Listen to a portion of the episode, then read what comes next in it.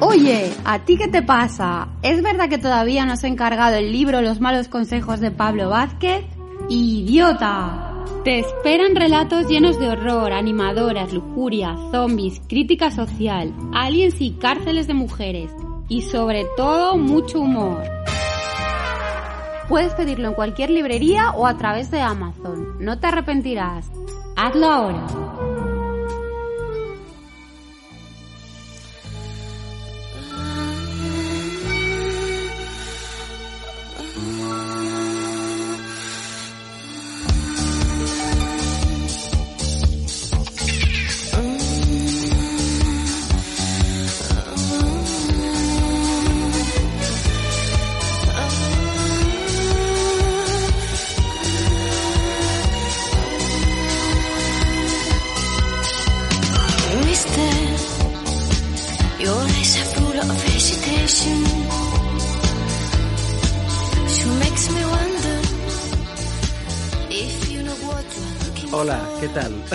Estamos en Velocidad de Crucero. Hemos conseguido de nuevo juntar la mesa, juntar a los técnicos, juntar, encontrar local, todas esas cosas que son mentiras, pero que vosotros las creéis tan ricamente. Hemos tenido una pausa un poco alargada, más alargada de lo que debería ser lo normal, debido a la pandemia y a mi vagancia, más a lo segundo que a la primero. Pero mm, eh, queríamos volver, o sea que esto puede ser una una especie de segunda temporada o una continuación de la primera temporada como, como queráis verlo. Y, y, vamos a hablar hoy, tenemos un programa un poco muy delicado, un poco muy, un poco especial, como queráis verlo vosotros, repito, tenemos una invitada que también es muy especial, que también es muy toca pelotas, como todos aquí, que también es muy, eh, bueno, que le gusta meterse ahí en los temas un poco más incómodos y molestos. Eh, vamos a contar cómo nos conocimos, vamos a contar, vamos a contar nuestras biografías, la mía ya a estas alturas deberíais saberla ya un poquito, pero da igual, la contaré otra vez por si acaso para hacer promo y todo eso. Pero aquí tenemos a Cuca Casado. Cuca, buenas tardes. Muy buenas tardes, gracias por contar conmigo para esta vuelta a velocidad de crucero. Nada, además que tú eres seguidora del programa. Todavía has escuchado los tres o cuatro programas anteriores y te habían gustado y aún así estás aquí. Sí, sí, bueno, mi nivel de masoquismo va acorde a esto. Vale, vale, muy bien, muy bien. Además que tú y yo nos conocimos en una especie de acto, bueno, de encuentro contracultural, gracias a otra de nuestras invitadas, a Patti, a Patricia Rojo eh, que me llevó, yo dije, pues sí, yo voy a donde, a donde tú me lleves, fuimos ahí por Argüelles, no me acuerdo cómo se llamaba el bar. Eh, se me Savoy Club. Que Savoy Club, sí, el Savoy Club, que daba una charla centrada, o al menos partiendo eh, de eh, de una bomber. Sí. Por lo que recuerdo. Y ahí se armó un debate bastante interesante en el que colaboramos todos. Yo incluso hablé un poco. Ah, sí, hablamos, hablamos todos y fue interesantísimo.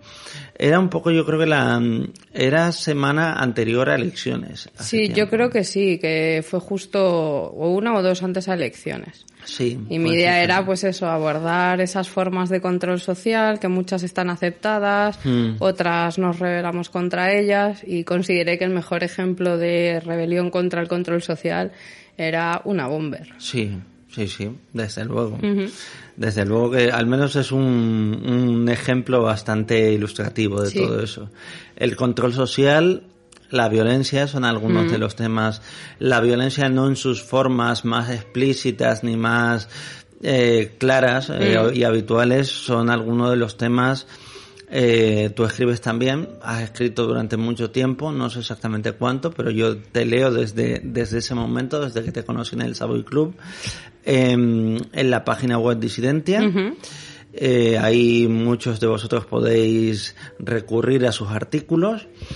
Y la verdad que hablas de un montón de temas, tocas todos los temas delicados, tocas todos los temas interesantes y escribes fantásticamente bien. Eso también hay que decirlo. Sigue escribiendo, por favor, volveré, lo he prometido, volveré. Ahora Necesito los- tiempo. Necesitas tiempo. También eres enfermera. Claro. Ya, ya, claro. Enfermera de urgencias. Ah, bueno, entonces eso te hace también doblemente interesante en un programa como hoy en tiempos de pandemia. Claro. Aunque bueno, ya veremos de lo que quieras hablar y los que no quieras hablar. Vale. Aunque bueno, el tema de por sí es incómodo porque hemos elegido el tema del suicidio. Los suicidios dentro de la pandemia, fuera de la pandemia. Eh, yo tenía por aquí una libretita que creo que aquí tengo. Uy, perdón. Vale. Porque es un tema que que realmente se habla muy muy poquito. Es un tema que sigue siendo bastante tabú, no como otros temas que se dicen habitualmente que son tabú, pero luego no lo son, sino No. que son están en todos los medios todo el tiempo. El otro día leí una entrevista que decía que la masturbación femenina era un tabú. Eh, A estas alturas, pero bueno, eso se hacía para vender una, era de una directora que no voy a nombrar, Vale. para vender una película cuya película había recibido un montón de premios en todas partes que te- Ajá. y trataba de eso. O sea que vaya tabú que se puede estrenar en los cines Callao. Sí, ojalá fueran así todos los tabús de Ya, ya, mediáticos. ya. Sí, sí, pero en cambio el suicidio sí que sí que es un tabú. No eh, no digo que no hayan series películas que lo hayan tratado con mayor o menor fortuna. Hablaremos también de eso, hablaremos de la incidencia en el cine, en la cultura popular, eh, la, en un poco la, la mitomanía referente al suicidio, cómo ha ido cambiando, cómo se ha ido... eh, yo creo que con el tiempo antes estaba... Había un cierto mito del suicidio referido a las personas eh, muy atormentadas pero para bien y ahora es casi una cosa de, de perdedores. No sé si estás de acuerdo conmigo, pero yo he visto que en esta sociedad moderna, posmoderna, narcisista, eh, obsesionada por el, por el molar, pues sí que hay un cambio. Eh, realmente la gente que se, que se mata, que decide matarse, es un poco como que abandona el juego, que no, que se niega a seguir las reglas y que por tanto pierde, pierde de alguna manera. Antes no, antes ya era una cosa de, de espíritus que estaban más allá de, de todo y que, y que tenían una mente prodigiosa y llegaba un momento que no podían más y eso los mitificaba más todavía. Eh, bueno, pues mm, ahora, ahora vamos a empezar con música. Si quieres decir algo más antes de, de poner música, no. Cuca, yo creo que ya hemos dicho mucho, porque hemos... Sí, sí, sí. Quiero decir, sí, bastante has dicho ya. diremos mucho más, diremos mucho más, pero quiero que hables tú, que te sientas, Sí, sí. que te, que bueno, que te sientas libre a expresar todas las cosas de tu trabajo, de fuera de tu trabajo, de tu vida personal. Hablaremos también de nuestra relación personal con el, con el suicidio, al menos yo pienso hablar, tú hablas si quieres Sí, y sí. si no, pues mm, como, como veas. Pero de momento, eh, chicos, chicas, lo que seáis, vete a saber quién escucha esto. Eh, vamos con música.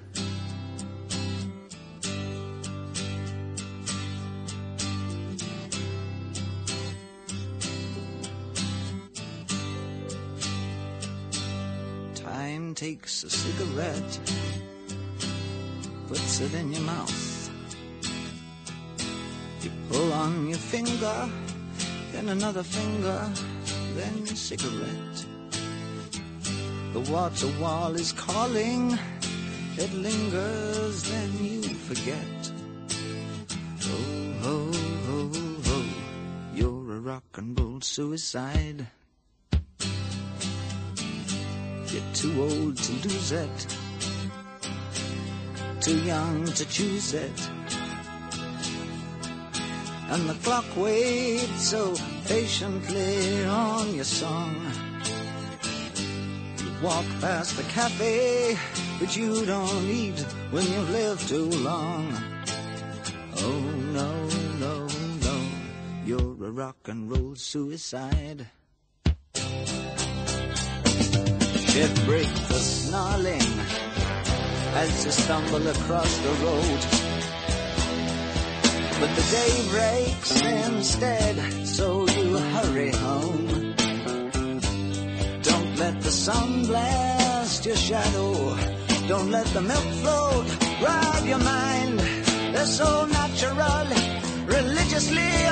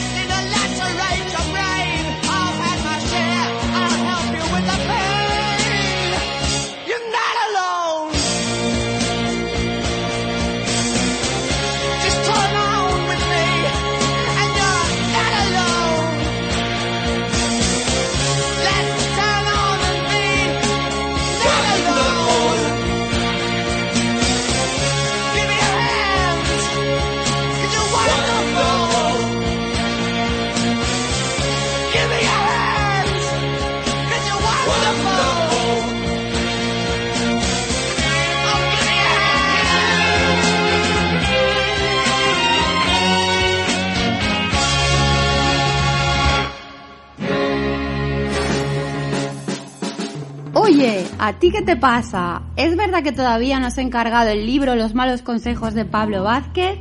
¡Idiota! Te esperan relatos llenos de horror, animadoras, lujuria, zombies, crítica social, aliens y cárceles de mujeres. Y sobre todo, mucho humor.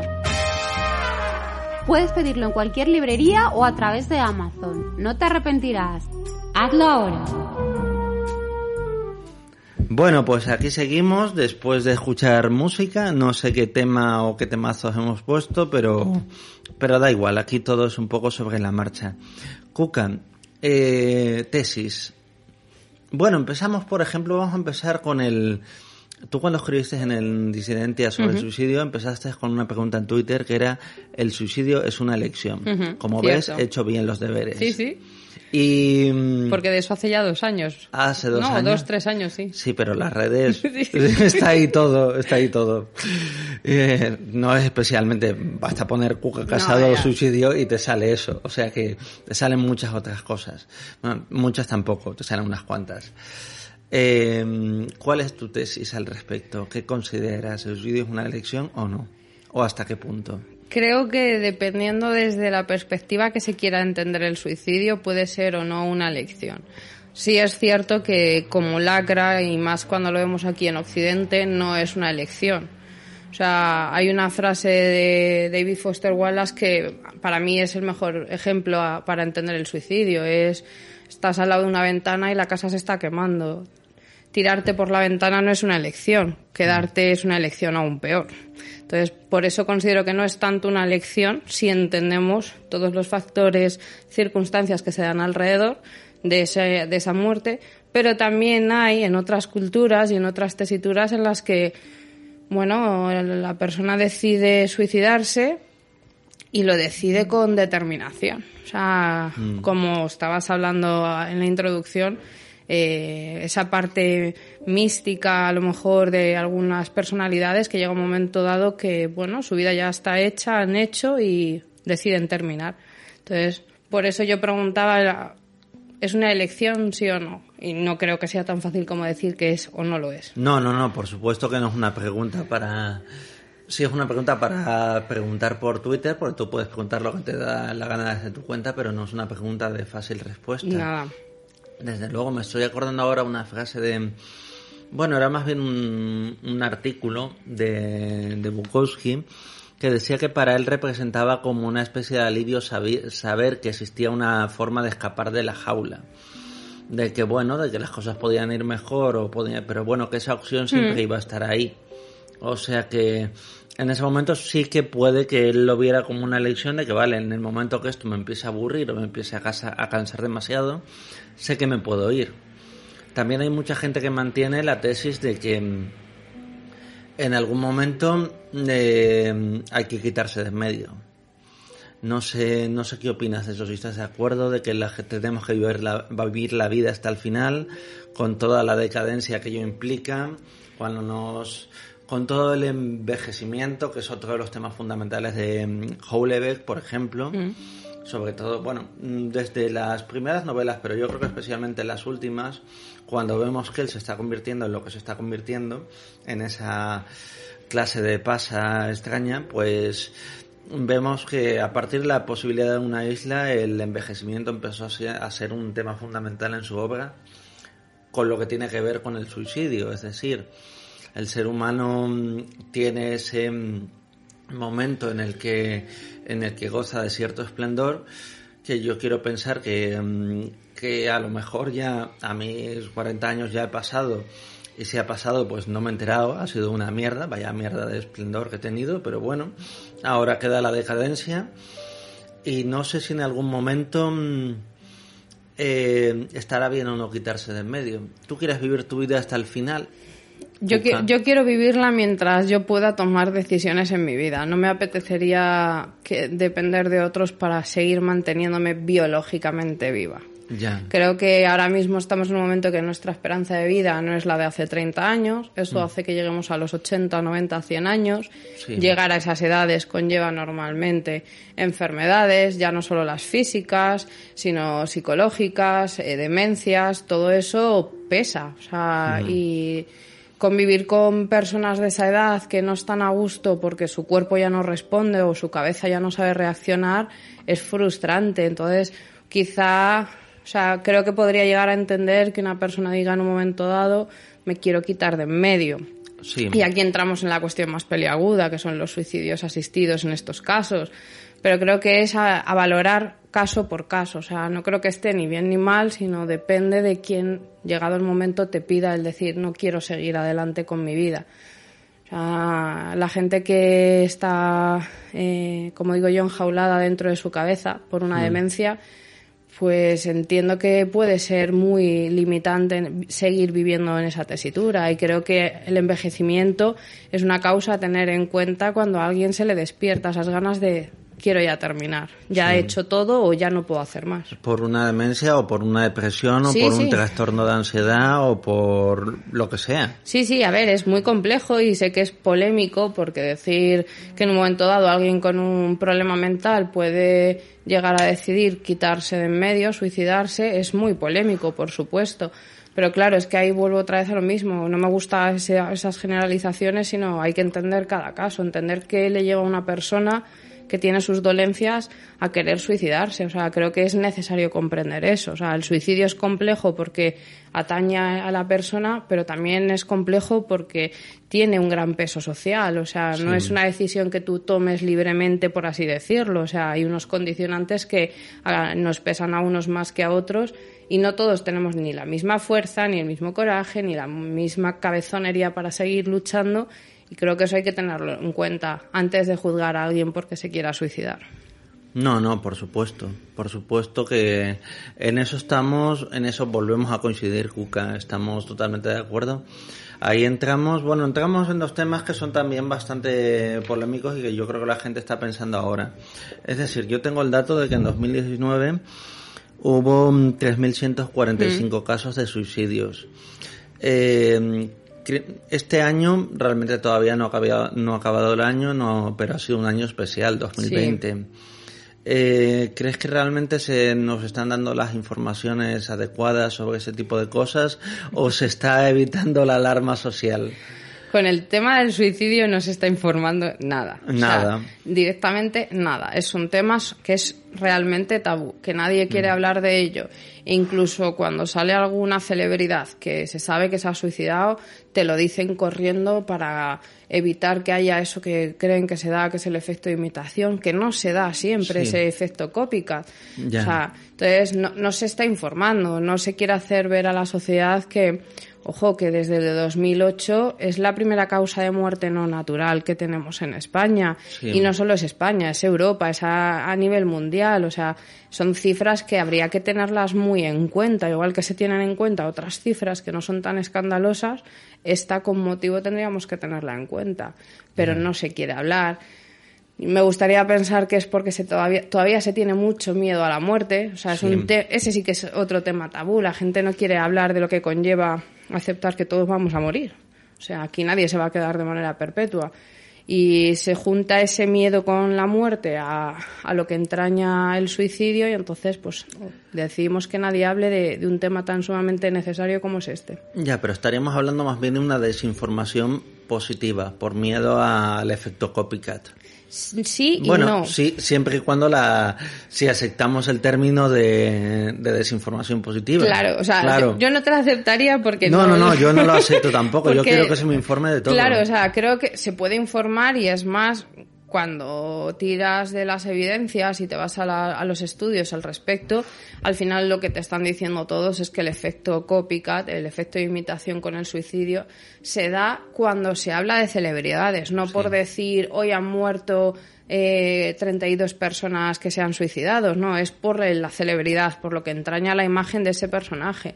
Es más, es que no solo está el efecto imitación, hay otro efecto, el papá ajeno, que es el beneficioso, el que por el hecho de informar estás dando las herramientas para que alguien que a lo mejor se lo está planteando o está en esa tesitura, pues en vez de elegir, entre comillas, suicidarse, elija buscar ayuda en un momento dado o que un amigo, familiar conocido sepa de alguien que está en esa tesitura hmm. y le ofrezca en un momento dado un apoyo. Entonces, no es tanto el informar o no informar, sino cómo informar de esto. O sea, creo que a veces no es necesario en estos casos entrar en la parte morbosa de si se ahorcó, si lo hizo cortándose las venas, sino sencillamente contando un poco la historia alrededor de esos casos para que se entienda que es un mal que está alrededor nuestro y es un mal porque no queremos verlo.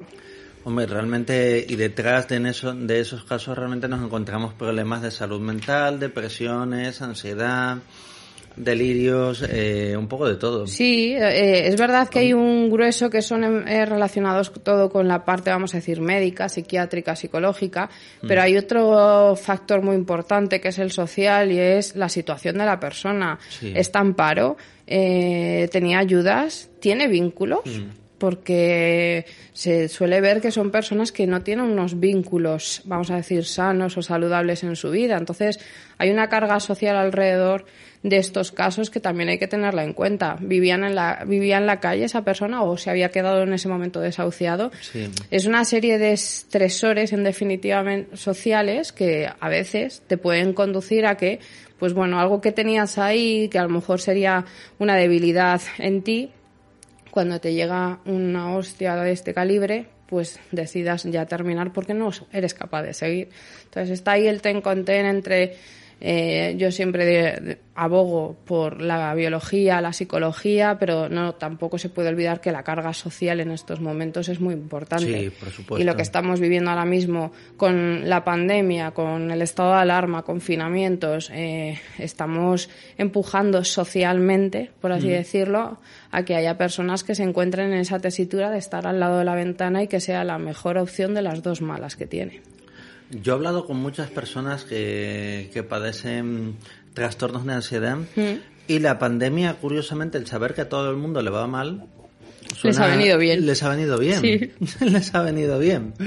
Entonces, de que estamos aquí en una especie de apocalipsis o de preapocalipsis, pues les ha tranquilizado porque no, no tienen la, la presión de, del mundo normal. En mi caso ha sido un poco así, es decir, me he tranquilizado. Eh, no me alegro por ello, no me alegro por la gente que le va mal, y no me estoy todo el día riendo en mi cama de ah, mirando el número de muertos ni nada de eso. No, no soy de ese tipo de personas. Eh, si lo fuera tampoco me importaría decirlo, pero conozco a gente que sí es así, no pasa nada. Pasa algo parecido con cuando se suicidan famosos. Es decir, a mí yo recuerdo que cuando antes de investigar sobre casos, antes que llegaran incluso antes que llegaran casos que habían sido bastante mediáticos, como el caso de Robin Williams, el caso de, de, Foster Wallace, que lo mencionaras y mm. todo eso, pues bueno, yo de vez en cuando veía noticias de intento de suicidios de, de estrellas de Hollywood, estrellas que no les iba mal, mm. que eran gente muy atractiva, gente con mucho éxito. Eh, como por ejemplo, yo recuerdo en su momento el intento de suicidio de Owen Wilson, de, y comentarlo con mis amigos de que, bueno, si este tío se intenta suicidar, un tío que está casado con una, con una mujer estupenda, que, que está haciendo películas extraordinarias, que tiene un montón de dinero, pues entonces por... Eh, ¿Qué es lo que pasa? ¿Qué es lo que falla en el mundo? Tú utilizas mucho el concepto de que me gusta, de vacío existencial. Sí. Que es una cosa que nos afecta a todos por mm. igual. Sí, para mí es uno de los estresores más vitales que te puedes encontrar. O sea, parece que lo tienes todo, como el caso que estabas comentando. Tiene su vida, su familia, su trabajo, tiene éxito, pero intenta suicidarse. Es que a lo mejor hay una parte que no está siendo satisfecha y ahí hay vacíos, hay crisis. Eh, o sea, siempre se habla de, no, es que cuando cumples los 40, los 50, es que pasar de década pesa. O sea, y no, mm. no por la edad en sí, sino por lo que todo, por lo que conlleva. Y creo que el vacío existencial es algo que no se entiende a no ser que lo vivas de un modo u otro. O sea, parece que tienes todo en tu vida, pero tú no te encuentras a gusto en esos momentos. Y en definitiva, eh, según estabas hablando, me estaba ahora acordando del rapero este, el de calle 13, René, que hizo un tema donde habla de su vida y dices, joder, si es que lo tenías todo y no estabas bien. No, está claro, es que había algo que no cubría las expectativas que tenía puestas y eso al final es frustrante. O sea, tú te planteas unas metas personales, profesionales, de cualquier índole y cuando no se, no se llega a ellas, eso duele. Hay quien sabe gestionar ese tipo de caídas, vamos a decir, ese tipo de rupturas, y hay gente que les pesa más a la larga. Entonces nos encontramos con famosos que parece que tienen todo en la vida, pero está claro que ellos sienten dentro un vacío que no, no hay forma de llenarlo. En los famosos, porque he estado también investigando para decir unos cuantos nombres, pero bueno, yo creo que los nombres entraríamos aquí dentro de los tópicos y mm. también entraríamos yo me he encontrado con la mm, con lo que es eh, cuesta mucho diferenciar lo que ha sido sobredosis y lo que ha sido suicidio son dos temas que están muy relacionados. Hay temas de gente que siempre mm. se dice se suicidó tal persona en Italia, a lo mejor ha sido simplemente una sobredosis. Es, es que es mucho más complicado porque nos pasa en el ámbito sanitario que hay muertes consideradas naturales o en este caso por sobredosis, que si se pusiera a hacer un estudio de esa persona, pues a lo mejor se verían indicios que más de sobredosis fue un suicidio. Y hay la inversa, es que mm. cuál es la definición de voy a consumir o voy a tomarme unas pastillas porque quiero tener un viaje y cuál es la definición de ese viaje se me ha ido de las manos y me muero por un error o buscaba irme de, la, de, de, esos límites y acabar muriendo. Es muy difícil entender dónde está ahí el límite. El límite, en definitiva, la respuesta lo tendría esa persona. O sea, mm. Cuando cuando esos intentos de suicidio no culminan o nos llegan, por ejemplo, a urgencias y conseguimos eh, revertir esa situación, es una pregunta hacer necesaria. O sea, tú buscabas el suicidio o simplemente estabas buscando tener un viaje o desconectar de tu realidad y te pasaste de dosis en un momento dado. Es, es complejo de, de discernir cuándo es uno y cuándo es otro. Que están muy relacionados, eso sí es cierto. Sí, sí, están muy relacionados. Eso es lo que me he dado cuenta al investigar un poco sobre el tema. Me imagino que también en tu experiencia como como enfermera, al estar un poco como investigadora por un lado y como y como trabajadora eh, en hospitales por el otro, has visto las dos caras del problema y habrás tratado directamente con el suicidio y con las suicidas. Sí. Sí. O sea, son ya llevo 13 años como enfermera, o sea, son años, ahora que lo pienso. Y mm, los casos de intentos de suicidios y los suicidios que llegan culminados, que ya no podemos hacer nada, son una norma para nosotros en urgencias. Eh, si atendemos a las cifras como tú bien contabas, tenemos más de 3.000 suicidios al año, te pones a dividirlo, te salen. O sea, mm. una media de 10 suicidios diarios. Súmale los intentos de suicidio, que normalmente los intentos es lo que nosotros vemos más en urgencias. Entonces, son situaciones duras, son complejas, eh, algunas te tocan porque hay situaciones que yo recuerdo de quedarme hasta yo en shock porque no terminaba de entender que esa persona hubiera decidido por enésima vez, porque no es por enésima vez intentarlo. Te preguntas, sé que esto va a sonar eh, frío, pero te preguntas, ¿pero lo está intentando bien? Hmm, ya, claro. O, quiere llamar la atención. Claro, o sea, porque es que es una mezcla ahí, o sea, para mí al final, después de todos estos años, para mí el suicidio, si tengo que definirlo, es un conflicto. Es un hmm. conflicto que tiene la persona consigo mismo, pero que también lo tiene con los demás, a lo mejor en su trabajo, en su familia, con la sociedad en general. Entonces, es un conflicto y como conflicto no hay una mediación, no hay una forma de, de hablarlo a no ser que esa persona lo exprese a veces esos intentos son avisos, o sea, mm. son intento hablar contigo, o sea, personas que no tienen capacidad de pedir ayuda o que no tienen los vínculos necesarios, entonces te encuentras con esa realidad en urgencias y es duro, o sea, porque también ves la realidad que tiene a su alrededor, si vienen o no vienen familiares, quiénes vienen, en qué mm. situación, se ve mucha hostilidad, cansancio, o sea, y es una es una impotencia general el decir, ¿por qué no podemos ayudarles? Ya, y reventando también otro tópico, no es tan fácil suicidarse.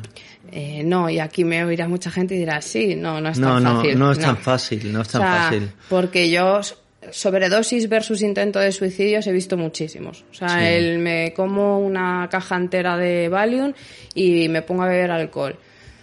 Tienes que ver mucho las dosis, el alcohol, que es que es, no es tan fácil. O sea, hay modos de suicidarse más, no más fáciles, sino que son más efectivos. Hmm. Está claro que pegarte un disparo, o sea, eh, es lo más fácil. Ya, pero para eso tienes que encontrar con una pistola claro o tienes que, que... que aquí en España no, pero es cierto que en otros países como Estados Unidos, que el uso de las armas es algo cotidiano. Igual hay que votar a Vox para poder suicidarnos.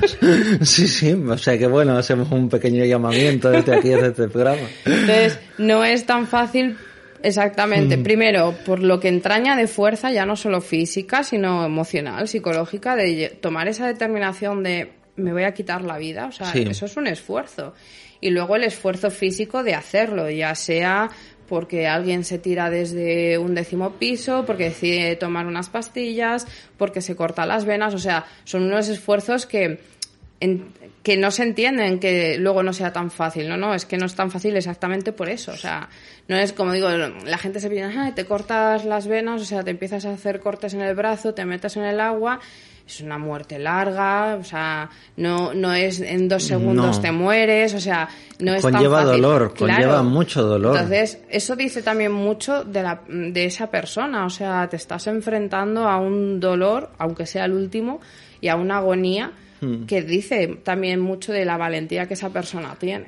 Sí, sí, claro. Y que te arrepientes en el último momento. Muchas veces Sí. la gente se arrepiente cuando está sufriendo ese dolor y es cuando llama a urgencias. Exacto. Porque en el fondo no quería suicidarse. Estaba buscando otra cosa y se ha encontrado en esa situación y que realmente está siendo mucho más doloroso que la, que la propia vida, básicamente. Eh, mm, cuando, mm, cuando eras, eh, durante tu vida, ¿ha habido algún suicidio mediático que te haya llamado especialmente la atención? Que Sí. haya, ¿sí? Sí, me tocó muy de cerca porque es uno de mis grupos favoritos, Linkin Park, el vocalista Chester, me... Buah, se me... Además es que recuerdo muy bien que fue una de mis hermanas las que vino corriendo a decírmelo y mi cabeza era de no, pero si hace dos días, como quien dice, les estaba escuchando, estaba leyendo porque era un grupo del que estaba siempre muy atenta y yo no me había fijado que Chester lo estuviera pasando mal. Ya, claro. Y entonces cuando la canción que hicieron de memo- eh, memorándole a él, te la escuchas, es una canción suya y dices, pues joder, sí que tenías un vacío existencial. Es que nunca, nunca sabemos hasta qué punto es una pose Claro, comercial o es realmente que es así. sea- pasa lo mismo con el tema de, de Kurt Cobain o pasa lo mismo con el tema. A mí, por ejemplo, recuerdo que sí me afectó en el tema de mm, cuando estaba el programa este de, de Pepe Navarro, del Mississippi, el suicidio de, del cantante de Los Limones, de Mm. Juan Antonio Canta. Eh, por curiosidad he hecho un vistazo a mm, su discografía, que yo la tenía relacionada con Pabellón Psiquiátrico, que era un grupo más festivo, más de canciones cachondas muy buenas, que tuvo muy- mucho éxito, un relativo éxito, sobre todo fuera de, de España, en Latinoamérica. Pero al ver el último disco que, mm, que él sacó en solitario, cuando que incluía la canción de las limones, que era una canción muy festiva y muy simpática y muy pegadiza, pero el resto de canciones eran, eran un grito de ayuda. Sí, Eran un grito de ayuda y son canciones escuchadas a día de hoy realmente estremecedoras. Vamos a poner alguna de estas y vamos a poner luego algo de Linkin Park también.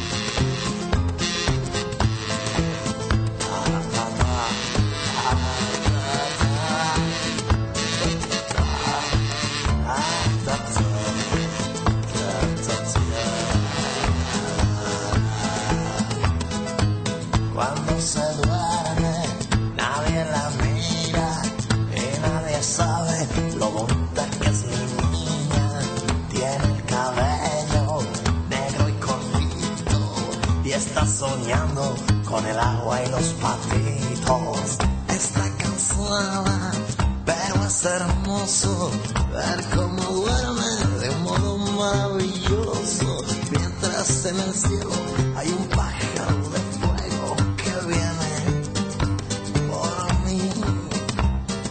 No le importa nada que sea dulce su mirada, que sonría cada día porque así.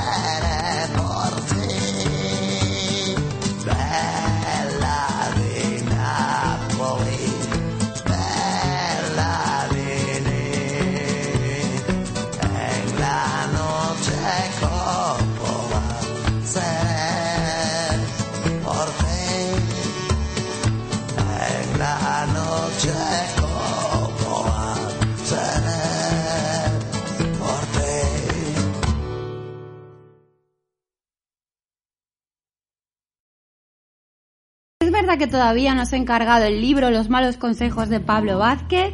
¡Idiota! Te esperan relatos llenos de horror, animadoras, lujuria, zombies, crítica social, aliens y cárceles de mujeres. Y sobre todo, mucho humor. Puedes pedirlo en cualquier librería o a través de Amazon. No te arrepentirás. Hazlo ahora. Querida Cuca, seguimos. Si nos dice aquí el señor director que se puede hablar, podemos seguir hablando de temas complejos como los que estamos hablando, delicados. Sí, no dice nada, o sea que sí. Es a usted. vale, vale, muy bien. Eh, bueno, mm, el tema de la eutanasia. El tema de la eutanasia. ¿Cómo está España en relación al resto de Europa, al resto de- del mundo? con respecto al no solo la eutanasia, sino de los planes de previsión contra el suicidio. Eh, estamos en la cola, Sí. pero en la cola ya solamente de plantearse eh, abordar estas cuestiones. O sea, ya no es el hecho de estar a favor o en contra de, por ejemplo, la eutanasia o del suicidio asistido, que eso ya es, es otra cuestión, sino que son temas que ni se están poniendo encima de la mesa, ni a nivel, como digo yo, comunitario, en eh, amigos, familia, conocidos, trabajo, ni a nivel social, ni a nivel político. Entonces nos queda todavía mucho por andar en, en esos aspectos. O sea, creo que son temas que tendrían que ponerse encima de la mesa y plantearse el hablar abiertamente de estas cuestiones porque es algo que nos atañe a todos, la muerte. Y, y hay que hacerse muchas preguntas. O sea, yo cuando escribí sobre la eutanasia, eh, lo he contado ya en alguna ocasión Sí. que yo estuve informándome, hablé con diferentes grupos, asociaciones que estaban a favor de la eutanasia, hablé con un sacerdote que comprendía y respetaba esa decisión y consideraba que, que era necesario que se permitiera de un modo u otro eh, esa, ese- esa necesidad y acabé yo teniendo, voy a decirlo así, una pesadilla con mi propia eutanasia. Ya, O claro. sea, yo soñaba que me la estaban poniendo y en el último momento me arrancaba el, el sistema Sí. porque veía al final del pasillo como que venía mi gente a despedirse y no les daba tiempo. O sea, me llegó a generar un nivel de ansiedad muy importante que lo transformé en, oye, pues a lo mejor me tengo que preguntar, ¿no? Sí. O sea, ¿qué quiero yo? porque como enfermera ves situaciones muy duras, o sea, hay gente que está en silla de ruedas y lo lleva muy bien y sigue adelante y les gusta la vida que tienen y se adapta y hay gente que no. Y hay gente que se hunden en la miseria cuando tienen un hecho tan traumático como, como pasar a estar en una silla de ruedas. Eh, Hay enfermedades que sabemos perfectamente que te van paralizando y limitando y llega un momento que ni respirar solo puedes. Entonces, creo que son cuestiones a tenerlas muy en cuenta y a plantearte tú qué quieres el día de mañana si te ves en esa tesitura. Yo no, a mí no me gustaría tener que cargar con esa responsabilidad a mi familia de vosotros decidid por mí qué hago en un momento dado. Entonces, creo que es algo que habría que hablar y habría que hablar desde muy jóvenes con, con la familia, el qué pasa el día de mañana si tengo una enfermedad, un accidente, lo que sea, y me quedo, pues eso, en un estado vegetativo, por ejemplo. Sí. Quiero que me mantengáis así lo que quede de mi vida, quiero probar un tiempo y cuando la situación ya se- sea irreversible, entonces pues que no me sigan dando sustento. O sea, son preguntas duras y no se están abordando y así tenemos familias que lo pasan mal, que están a favor de la eutanasia, del suicidio asistido y que no tienen un apoyo político y social necesario para vivir estas situaciones. Hemos tenido un caso que ahora ya me falla la memoria, creo que fue hace un año, de un hombre que incluso se planteaban eh, de condenarle por violencia de género por haber ayudado a que su mujer que tenía él, si no mal recuerdo, Sí, pudiera recuerdo, recuerdo el caso de entonces, leído. joder, qué duro, ¿no? Que es duro que eh, acompañes a alguien en esos últimos momentos que ha decidido eh, acabar con su vida, pero qué duro encima que te tachen de Hmm. algo que no lo eres. Entonces, en comparación con otros países europeos, estamos en la cola. O sea, plantearnos, aunque se ha aprobado eh, en el Congreso una ley en torno a la eutanasia, estamos todavía muy lejos. Y yo creo que por eso también genera mucha crispación que se haya aprobado una ley orden en relación a la eutanasia, pero porque es un tema del cual nadie quiere hablar en estos momentos. Hombre, antes el escollo principal era la, la doctrina católica y la Iglesia Mm. católica. Ahora mismo que eh, que la Iglesia, pues para bien o para mal, no está tan de no vive su mejor momento, podría ser un momento oportuno para Mm. empezar a hablar, pero aún así a los partidos políticos les sigue sin interesar porque no es un tema populista. No, claro, y no es un tema que al final les sea rentable políticamente. O no, sea, no, para nada. O sea, saben que hay gente que está a favor y hay gente que está en contra. Punto. Mm. Y saben que de ahí poco van a poder, como digo yo, rascar para su beneficio político. Y es un, es un tema también muy poco politizado, es decir, Mm. no implica que seas de izquierdas o que seas de derechas o que tengas un pensamiento más liberal o más socialdemócrata para que tengas tus ideas a- al margen del suicidio o de la información del suicidio. Hay mucha gente que, que incluso les parecería bien esto de que estamos hablando de que no se informen en un año tan delicado como este, que no se informe adecuadamente de, de todo el número de intentos de suicidios que se están dando. Entonces nos vemos ahí en una en una perspectiva bastante mm, bastante complicada eh, porque es un caso muy muy complejo Muy, muy, muy, muy complejo. delicado Aunque suene raro, el suicidio es un suceso raro. O sea, no Sí. llega al 2% de la población mundial que eh, muere por suicidio. O sea, no es, no es una de las violencias, vamos a decir, Mm. eh, que cuantitativamente más se dé. Pero aunque sea un suceso raro, es un suceso trágico. Sea, ya no por la persona en sí que se quita la vida, sino por los que están a su alrededor, que ahí entra las cargas, las culpabilidades. El, yo como hermana, como pareja, como amigo, como X, podría haber hecho algo más para que esa persona no se suicidara. Entonces al final te encuentras que es una lacra que no solo afecta a la persona, sino a toda la familia, a los círculos cercanos y que además no, no es una cosa que de un día para otro se vaya olvidando, no, no, es que es una lacra que perdura y que en las familias se queda muchas veces enquistado. Hay un libro de Sergio González Ausina, que um, lo mencioné en uno de los artículos que yo abordé del suicidio, que se, eh, lo llamó Último Tabú, eh, y habla en primera persona de lo que a, a él le supuso eh, descubrir que uno de sus tíos eh, se había suicidado. Que de primeras pues habían contado que era un accidente y se puso a rascar, a rascar, a hablar, a indagar y descubre que no, que, que su tío se suicidó y un tío al que no conoció, o sea, encima, entonces, y que muestra la lacra, el peso que tiene la familia, es un tema del que no se hablan, pasan 20, 30, 40 años y no se quiere hablar, o sea, es, es complejo por eso. Sí, sí, por supuesto. Mencionas también un libro, eh, el Suicide Why. Sí. Why de, de, de por qué, no ¿Por de qué? why, no de, No, no de que sea why. un suicidio guay. No, sino de por qué. Es que también cuando decimos solamente el 2% eh, nos parece poco, pero si vamos a las cifras Claro. y vamos a 800.000 suicidios al año, Es- vamos en la Unión Europea 50 y- eh, 58.000 muertes en España, eh, eh, 43.000 hombres concretamente, porque exacto. es un tema que afecta mucho más a los Mm. hombres. También dentro de estos hombres tiene especial incidencia los homosexuales, Mm. por lo que por lo que he investigado. Sí, sí, o sea, dentro de lo que es el colectivo LGTB, o sea, sí que hay ahí una carga también, o sea, es, es otro de esos factores Sí. que hay que tener en cuenta. Igual que hay que tener en cuenta el género, que es verdad que los hombres se suicidan más, aunque son las mujeres las que lo intentan más. O sea, que esa es otra de las peculiaridades que tiene. Las edades en torno a las que se dan los suicidios, que ahora mismo la media en los hombres está en torno a los 45, 55 años. O sea, creo que todas esas, esas vamos a decir, rasgos hay que tenerlos muy en cuenta. Y el Sí. colectivo gay es uno de los que también está afectado. Y también las formas que utilizan. Mm. Por ejemplo, la, las pastillas siempre ha sido una cosa muy, muy femenina, igual que el ahogamiento. Mm. En cambio, los hombres son, son más de pegarse un tiro. Sí, de tirarse desde un décimo piso, desde un ático. O sea, es más, más agresivo, por así decirlo. También es que depende de las herramientas que tengas tú para suicidarte en ese momento. Claro. O sea, hay que tener en cuenta, por ejemplo, el sistema sanitario, si tienes a tu disposición medicación o no para hacerlo.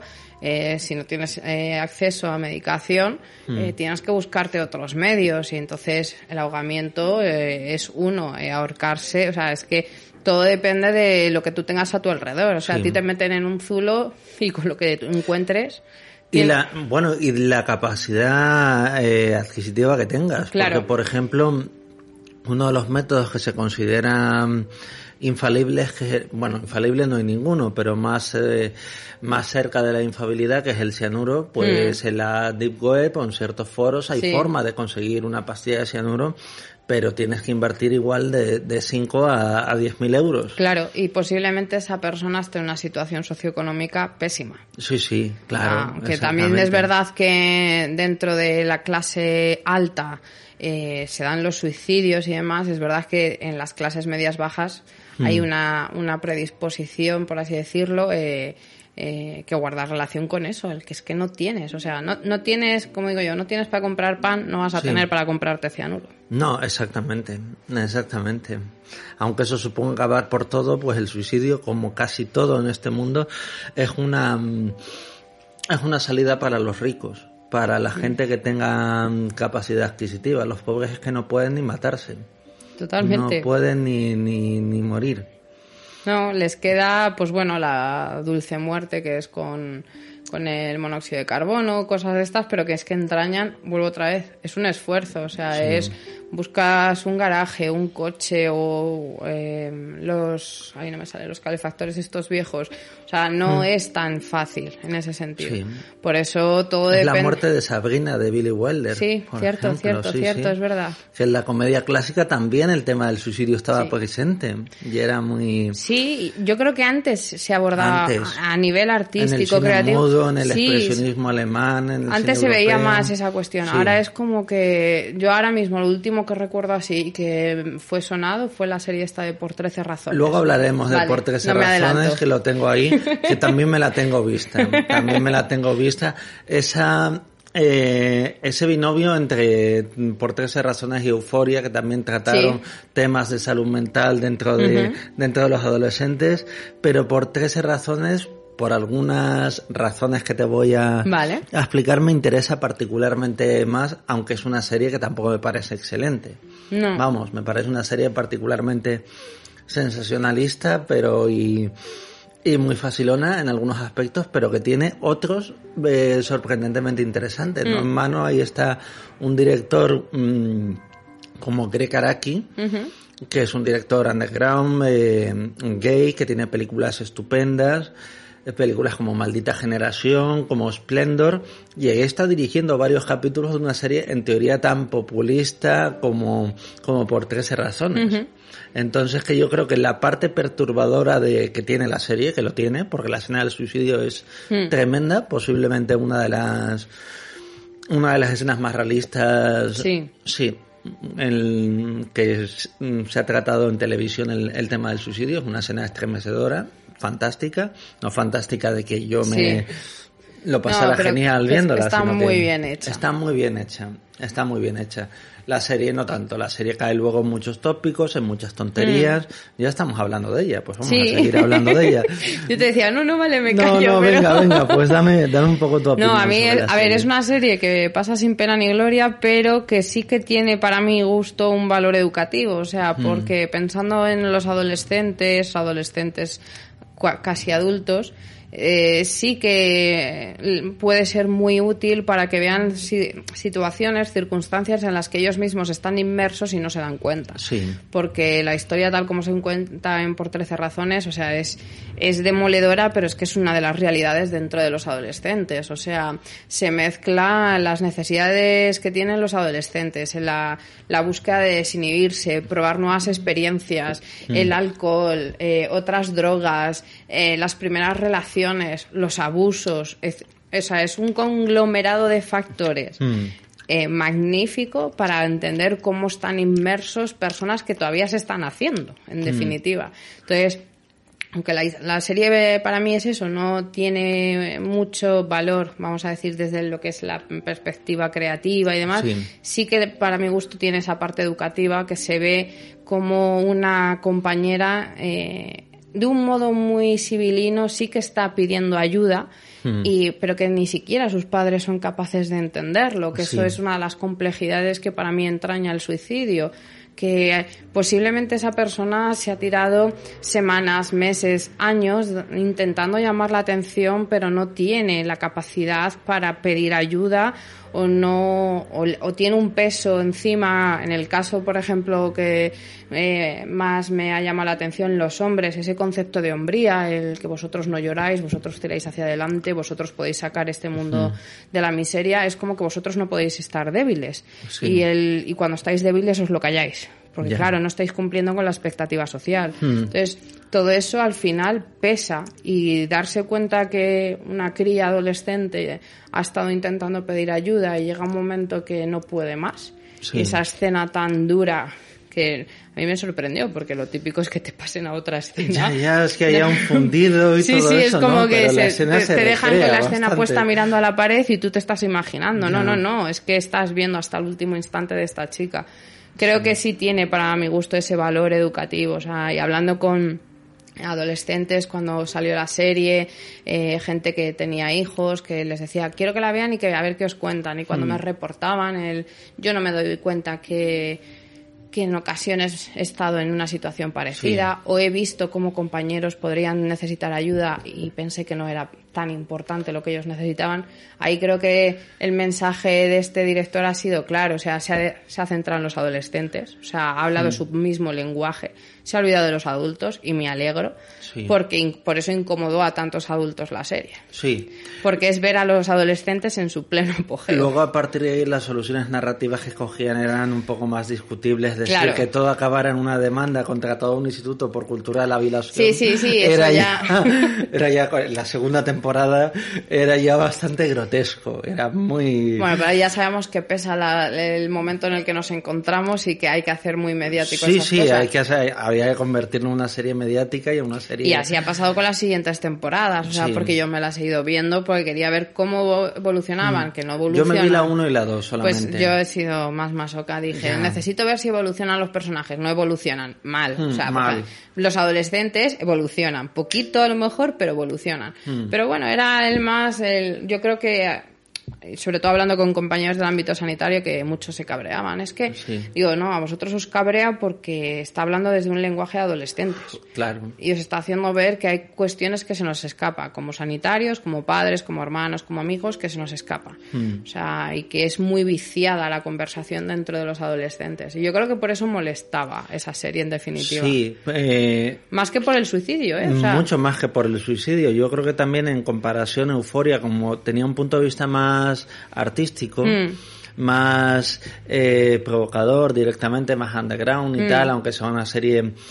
Pues no sé, a mí me pareció menos interesante. Mm. Curiosamente, tienes, tenía su interés, había ciertas cosas que me interesaban, pero le cogí más cariño por 13 Sí. razones. Aunque fuera una serie globalmente mucho más simplona, creo que en ocasiones concretas daba la diana. Sí, para mí sí. Y que ahí, no sé si mm, simplemente por buscar, a veces daban con alguna clave de tanto mirarlo de una forma un poco inconsciente, pero sí tocaban temas que, que ponían los pelos un poco de punta. Sí, sí. Sin embargo, Euforia, siendo más atrevida, era más artificiosa también. Sí, yo creo que era más, para mi gusto, más plana en ese aspecto. Era el, Mm. te estoy mostrando así, en pelotas, esta situación y Sí. por 13 razones no. O sea, estamos hablando que son 13 capítulos que hasta que entiendes todo lo que ha pasado te tienes que ver los 13 capítulos. Claro, claro. O sea, te, te estás imaginando mucho por dónde van las tornas, pero no terminas de entenderlo hasta el último momento. O sea, y el ver cómo está todo conectado. Creo que ahí, o sea, para mi gusto tiene más esfuerzo. O sea, Sí. la, la trama de por 13 razones. Y también que los jóvenes de por 13 razones parecían más normales. Sí, eso también. Los otros ya de entrada parecían que estaban zumbados. Sí, sí, Entonces, eso también. eh, O sea, una cosa eh, también. Es, además que se, re- como digo, se perpetúan los estereotipos de los adolescentes. Mm. Estaba el, el deportista, está el que no se le encasilla en ningún sitio, al que llaman Sí. freak, a la animadora. O sea, era como todos los roles que conocemos dentro de los adolescentes se veían perfectamente. Mm. Sí. Y aunque aquí en España no tengamos un ánimo deportivo y de cheerleaders, o sea, te- Mm. las chicas eh, se podían identificar en un momento dado con la animadora eh, en la historia. O sea, lo veía, por eso me- siempre me pareció más educativo e ilustrativo porque ves todos los roles que se dan en torno a el suicidio, los abusos, cómo una víctima pasa a ser un victimario en un momento dado. O sea, Mm. Sí. que eso también es, para mí es muy interesante, como en un ciclo de violencia, alguien que parte de ser un victimario te van contando su historia y ves que en tiempos pasados fue víctima de otra situación. Entonces, ahí sí que para mi gusto estaba mucho más, más elaborado. No es la primera vez que el cine adolescente, que del cual soy especialista y aficionado, eh, trata el tema del suicidio. Hay curiosamente una película del 92 cuando mm, en el apogeo de lo que es la segunda ola de cine juvenil y todo eso, desde el punto de vista de la comedia, trataba... No creo que la conozcas, aunque puedes conocerla. Se llama Cláusula de Escape No. protagonizada por, por dos estrellas juveniles, un poco ya en decadencia, el protagonista de Salvados por la Campana y el protagonista de Dawson Crescent, se juntaron en una comedia de un punto de partida totalmente mm, incorrectísimo. Ahora imposible, diría yo. Es decir, son dos personas, compañeros de piso, que no van a sacarla, eh, no van a pasar de curso de, de ninguna forma. Tienen a un director muy duro, un rector muy duro universitario, que precisamente es el rector Durkheim. Ahí hay un... eh, saben de lo que está hablando, el guionista de la película sabe de lo que está hablando, y descubren, mirando en, en las cláusulas, una cláusula que si el compañero de piso se suicida, el- los compañeros pasan automáticamente de curso. Entonces empiezan a hacer un casting de gente que tiene posibilidades de suicidarse. Wow. E intentar, intentando, pues dejándole cosas por la noche, hablando con ellos, intentando conseguir que se maten para ellos pasar de curso. Es una película muy oscura y es una película que se vendió en su momento como una comedia juvenil más. Joder, pues buena comedia. Ya, ¿no? Y es una comedia llena de Sí, chistes, sí, con sí, fiestas, claro. con, con desnudos, con alcohol, con todo eso. Y era bastante, tenía escenas muy divertidas, pero un humor negrísimo. Hombre, tanto, o sea, negrísimo. el llegar a manipular, vamos a decir, coaccionar para que uno de tus compañeros se suicide. Hmm. Haciendo casting entre góticos, emos, cosas qué así. maravilla. Es una maravilla, es una maravilla de película que desde aquí recomendamos, desde luego. Vamos a hablar también de, mm, eh, de experiencias personales. Eh, sabiendo que esto es un tema muy delicado, eh, ¿cuál ha sido tu, tu relación personal con el suicidio, con la idea del suicidio? ¿Has pensado, Truman Capote decía que todos, menos los tontos del pueblo, pensaban alguna vez en suicidarse? Mm, Yo, a ver, a título personal he tenido momentos de vacío existencial, que he vivido buenas hostias vitales Sí. y no voy a negar que en esos momentos lo pienso, lo pensé, o sea, el no quiero seguir, ¿para qué? Ya, O sea, era un pensamiento. O sea, yo creo que el, la el pensamiento suicida en un momento dado nos, nos, nos viene. Es que no lo buscas, es que te viene. Porque la impotencia, en mi caso, la frustración, el... eh, se me sucedieron varias hostias vitales, personales, laborales. O sea, era como una hostia más y no voy a Sí. poder. O sea, y era como, no, quiero que se acabe. O sea, lo de te metes en la cama y el no me quiero despertar. Yo sí he vivido esa tesitura en, algún momento. He tenido amigos que han estado bailando, como digo yo, con el suicidio toda su vida. Que cuando te paras delante de ellos y ves, dices, joder, me llevas pidiendo ayuda hace mucho y no me daba cuenta. Y es duro. O sea, para mí era muy duro el aceptar que he tenido amigos que han intentado suicidarse y me estaban llamando la atención a mí, como nos llamaban a todos, y no éramos capaces de verlo. El sentimiento de culpa pesa. Y luego también, aunque sea mi trabajo, nos encariñamos con los pacientes y cuando conoces a alguien que viene por un intento de suicidio y a las dos semanas vuelve y así re- y Sí. al final les coges cariño y el día que por desgracia lo consiguen es, es una pérdida más allá del ámbito profesional o sea entonces yo creo que todos nos hemos rodeado de la muerte y del suicidio de un modo u otro.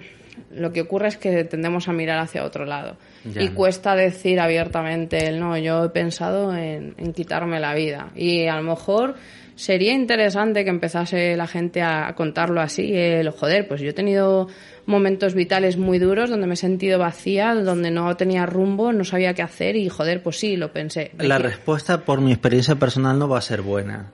No va a ser buena en un determinado tipo de gente. Yo, en mi caso, yo tengo una enfermedad crónica que todavía arrastro, que es una enfermedad de estas raras o medios desconocidas, pero que le afecta a muchos, a muchas mujeres y a muchos hombres, particularmente a los hombres, es el dolor pélvico crónico. Mm. Y esto me atacó pues en un momento de mi vida que me iba bastante bien. Eh, porque mm, básicamente porque tenía trabajo, no por otra cosa, sino tenía cierta capacidad adquisitiva, pero de pronto empezaron los dolores, empezó, eso llevó a, a tener más ansiedad, a tener más depresión, a tener que medicarme y en un momento de mi vida pues sí, eh, pues, pues sí que me planteé mm, acabar con, con todo y tirar la toalla, porque mm, con el tiempo he conseguido, estando bastante medicado, convivir con la, convivir con la enfermedad que me ha costado cinco años asimilarlo y asimilar que hay ciertas cosas que no puedo hacer que tengo dolores y que hay cosas que podía hacer a los 20 años y que no puedo hacerlas ahora pero en su momento yo me negaba mi primer estadio mi primera fase fue de negación absoluta Es un duelo. y ir un poco también fui a varias asociaciones de, de gente aquejada por el mismo dolor y ahí todo era de una negrura impresionante. Era gente que se había intentado matar varias veces, antiguos asistentes que sí habían conseguido matarse, te hablaban de las posibilidades de ir a otro país.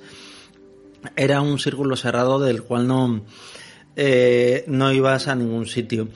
Y por ejemplo, durante ese tiempo, yo había, fui una persona muy introvertida entre los 20 y 25 años. A partir de ahí empecé a ser más sociable, gracias a muchos amigos que me, que me apoyaron. Pero a partir de los 36, pues empecé un poco, mi carácter cambió. Eh, empecé a ser más, no más antipático, sino más desconfiado, más, a tener un carácter un poco más, mm, me enfadaba por, por lo mínimo y, y, que, y no estaba a gusto con la vida que me esperaba y con la que tenía. Sí que hablé del tema con muchos amigos, con demasiados, y la respuesta no fue buena. La respuesta en este momento, todo lo de lo que hace, por ejemplo, unos 20 años hubiera sido algo como propio del artista, eh, pues de alguna forma atormentado, ahora se ve como una rendición, Hmm. como una rendición. De hecho, me encontré con que mucha gente simplemente por haber hecho esos comentarios, a veces incluso por por mm, en reuniones o por redes sociales muy sutilmente o eh, gente que me retiraba el saludo, la palabra, gente que, que luego descubría que hacía broma sobre, sobre mí y eso me dolió más casi que la propia enfermedad, me hundió mucho más. El darme cuenta de que no, de que gente que yo consideraba mis amigos me veían como que simplemente me había rendido ya. Me había rendido en vida y que todo era una cosa de mi cabeza. Cuando tengo un montón de, eh, tu- me operé varias veces, no sirvió de, nada porque habían pocas posibilidades de quitarme eso. Bueno, te contaban que había un, un 70%, pero mucha gente dice que es, que es mucho menor. Y, y como no salía de ahí, la gente, tuve mucho apoyo el primer mes, los primeros meses. Pero cuando la gente eh, se dio cuenta de que no salía, de que yo seguía ahí atrapado en ese dolor que no, eh, de hecho, mantengo muchas amistades cercanas con gente con dolor pélvico crónico y que entre nosotros siempre hacíamos la broma de que ojalá nos hubiera tocado un cáncer. Porque habíamos tenido amigos que habían tenido cáncer en la misma época, luego lo habían superado, mientras nosotros seguíamos eh, sufriendo ese dolor y que tendríamos que sufrirlo durante el resto de nuestra vida y no podíamos comentarlo con nadie. Porque mm, si yo le digo a alguien, si yo te digo a ti o le digo al señor Norberto, tengo, tengo cáncer, la gente reacciona de una forma, joder, pobrecito. Pero si le digo, no, tengo una cosa que se llama dolor pélvico, Sí, un dolor me crónico. duele, mm, me duele el pito, me duelen los testículos, a veces me duele el estómago, a veces me duelen las piernas. Eh, la reacción de la gente es casi, no diría de cachondeo, pero casi. Sí, porque no, no se va, es que no se valora, no se comprende el, el dolor crónico. No. Fíjate que según lo estabas contando estaba pensando, es que uno de los factores predisponentes en relación al suicidio son los dolores crónicos, las enfermedades crónicas. Sí. Y es cierto, o sea, es que el dolor no se entiende, la gente no sabe empatizar y lo desvaloriza a unos niveles, como tú dices, que puede llegar a, a ser molesto y parecer que se están riendo de ti. Sí. Y tal como lo estabas contando, es que, o sea, se- es una definición de, de una situación, de un vacío. Mm. Claro. Él no tienes apoyos, la gente sí, los primeros meses sí, oh, pobrecito, lo que necesites, pero como ven que no sales, como tú bien Sí. dices, se, se cansan o consideran que no es para tanto ese dolor. Entonces, entiendo ese, esa angustia. Mm. O que ese- tengo, mm, o que tienes tus recaídas y tus picos, porque la gente te dice, si Pablo está enfermo, ¿por qué está escribiendo en Facebook?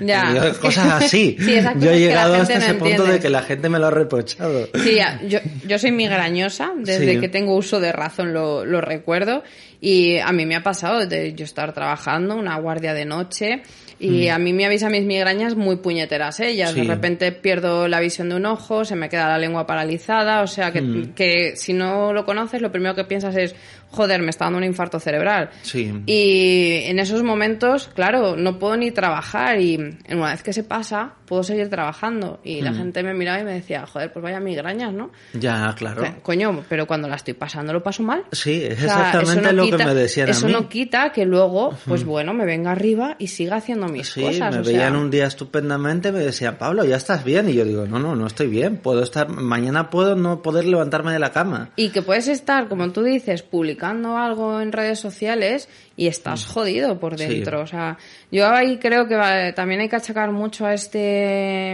eh, época que vivimos de Mr. Mm. Wonderful, de que tienes que estar bien siempre. Sí, de que no se permite estar mal, no Mm. se permite que pares, no se permite que no quieras seguir.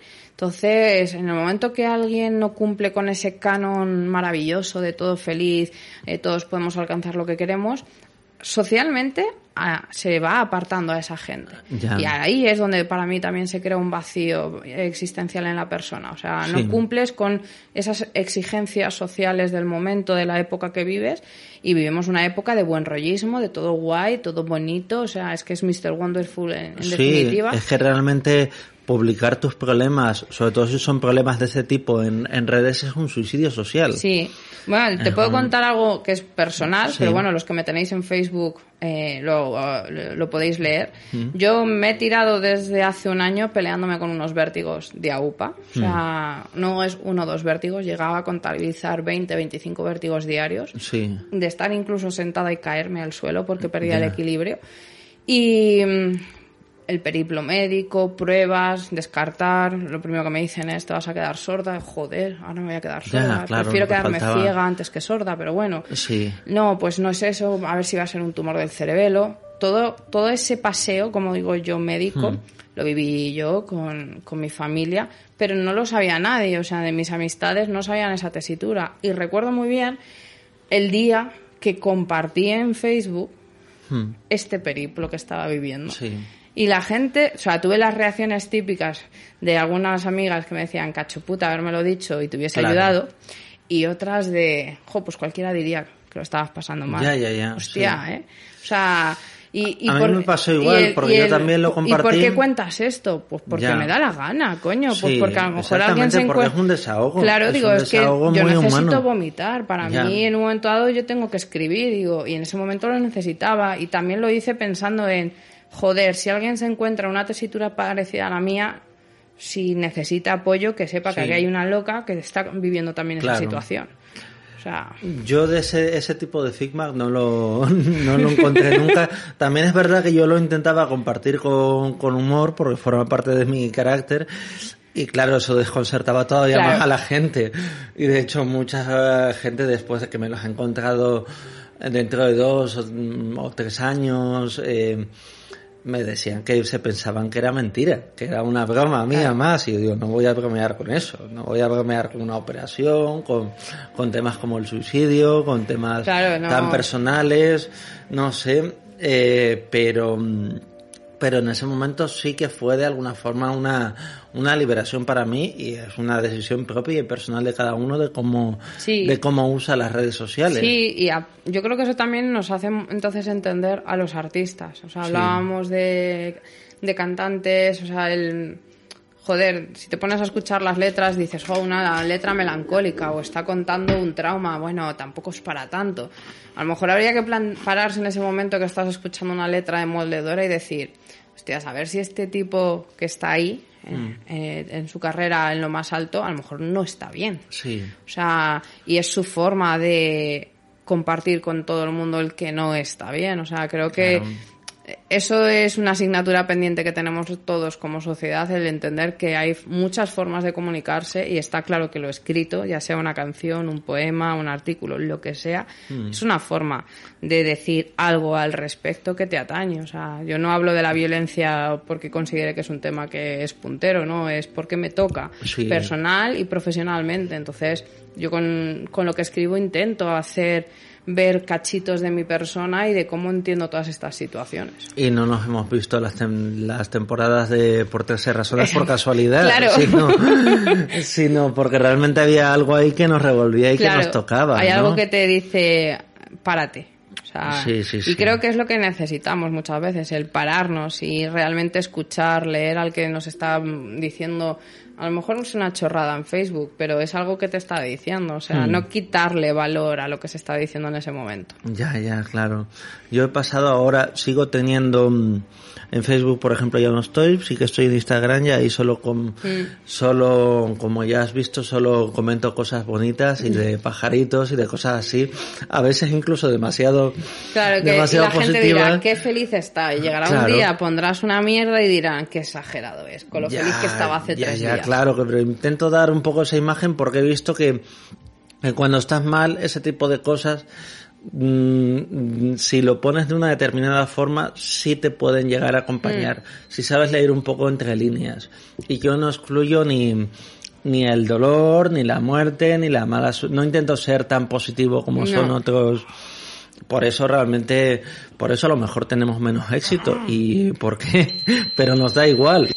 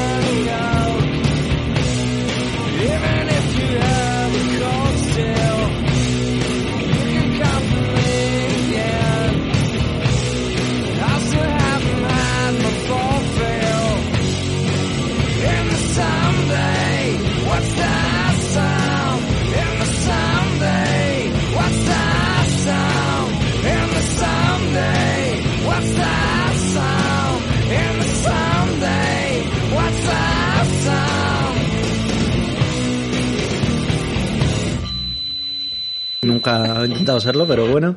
Estamos hablando, Cuca y yo, de que si realmente ahora te- tuviéramos acceso a... mm, O, hubiera, o si hubiera tenido en su momento acceso a los... eh, a los Facebook o a los Instagram de gente como... eh, como Baudelaire o como Rimbaud, como toda Ya esta ves. gente, pues realmente no hubieran sido influencers precisamente. No, para nada. Nadie les hubiera publicado un libro. Nadie diría, esto no interesa a nadie. No, es Ah, que hoy, no, eh, hoy en día no interesa. No interesa la muerte, no interesa lo negativo, no interesa no tener éxito. O sea, decir que tu vida es literalmente una mierda Mm. no vende. Interesa el fracaso sentimental. Eso, Eso sí, sí. eso mola que te Eso cagas. sí que mola mucho. Saber que te ha ido mal en los amores es maravilloso. Claro, claro. Ese marujeo a quien no le gusta. Sí, eso sí que mola de decir, ah, mira, tal, y, y de eso sí que sé.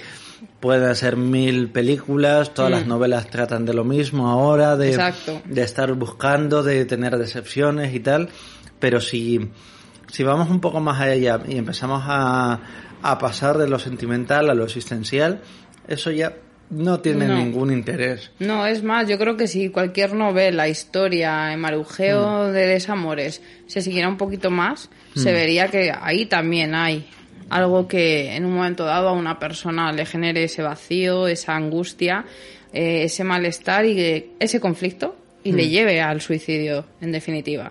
Porque eso está también contemplado. O sea, eh, al menos en Occidente, que es lo que más me aventuro siempre a hablar, eh, esta querida, y lo digo con ironía, violencia, ley de violencia de género, está siendo otro factor a tener muy en cuenta. Los divorcios, las separaciones, eh, la imagen del hombre en estos momentos, y más como sea un hombre blanco y heterosexual. O sea, esa, esa carga, que es lo que decía al principio, ese concepto de hombría que recae sobre, sobre Sí. los hombres, pesa. O sea, y hoy en día que un hombre de 50 años eh, se divorcie, el divorcio no sea oro, no sea nada bonito, eh, se tenga que mudar, buscarse un piso de si sus condiciones se lo permiten y si no una habitación, el quedarse sin trabajo, el tener que pasar una manutención.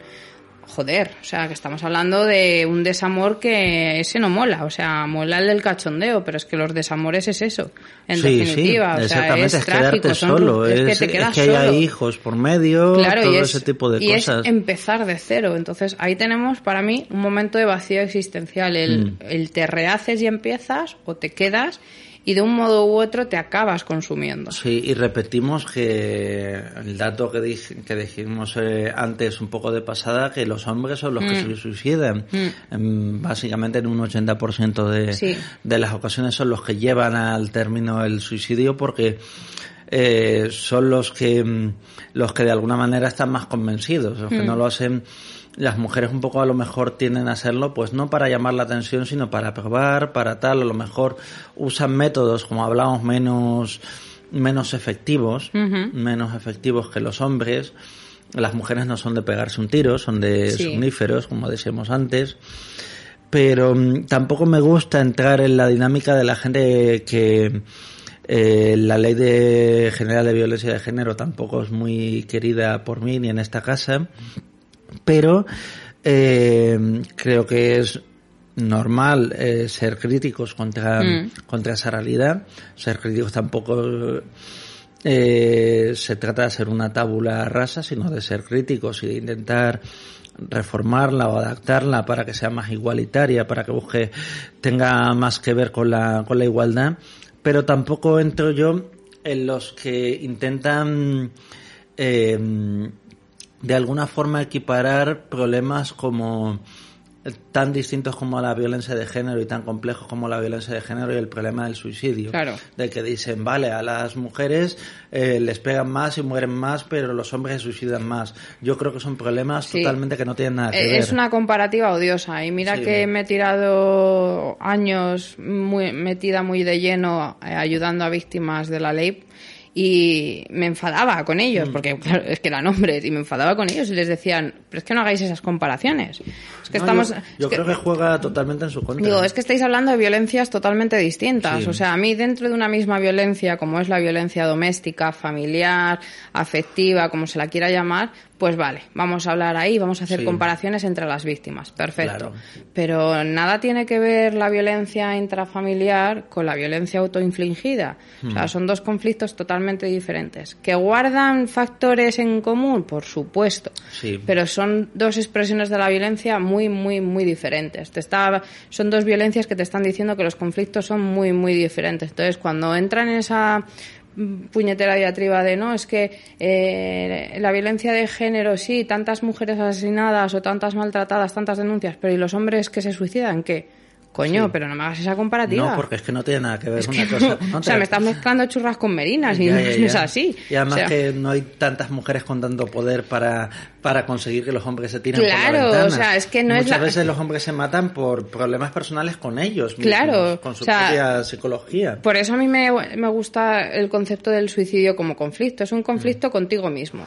Sí. y que puede estar relacionado con personas de tu ámbito más íntimo o también Sí. puede estar relacionado con personas externas a ti. O sea, Mm. pero también puede ser un conflicto con la sociedad o con tu empresa de trabajo, donde te pueden estar puteando, te estás quemando y no tienes otra Hay opción. infinitos factores. Claro, o sea, infinitos es- factores como para reducirlo al campo muy acotado de la violencia doméstica o de la Claro. violencia de género. O sea, es que para mí es una comparación que necesito hacer dentro del suicidio. No es lo mismo el hombre de mediana edad que se queda en paro con unas circunstancias, vamos a decir, sociolaborales pésimas y acaba suicidándose, que por ejemplo, que esto se sabe, los monjes budistas que se quemaron a lo bonzo por, porque se iba a implantar una ley que, que prohibía el Sí, budismo. O sea, claro. y los, los dos perfiles son suicidas. Uno Mm. es un hombre muy concreto y el otro es un colectivo de monjes.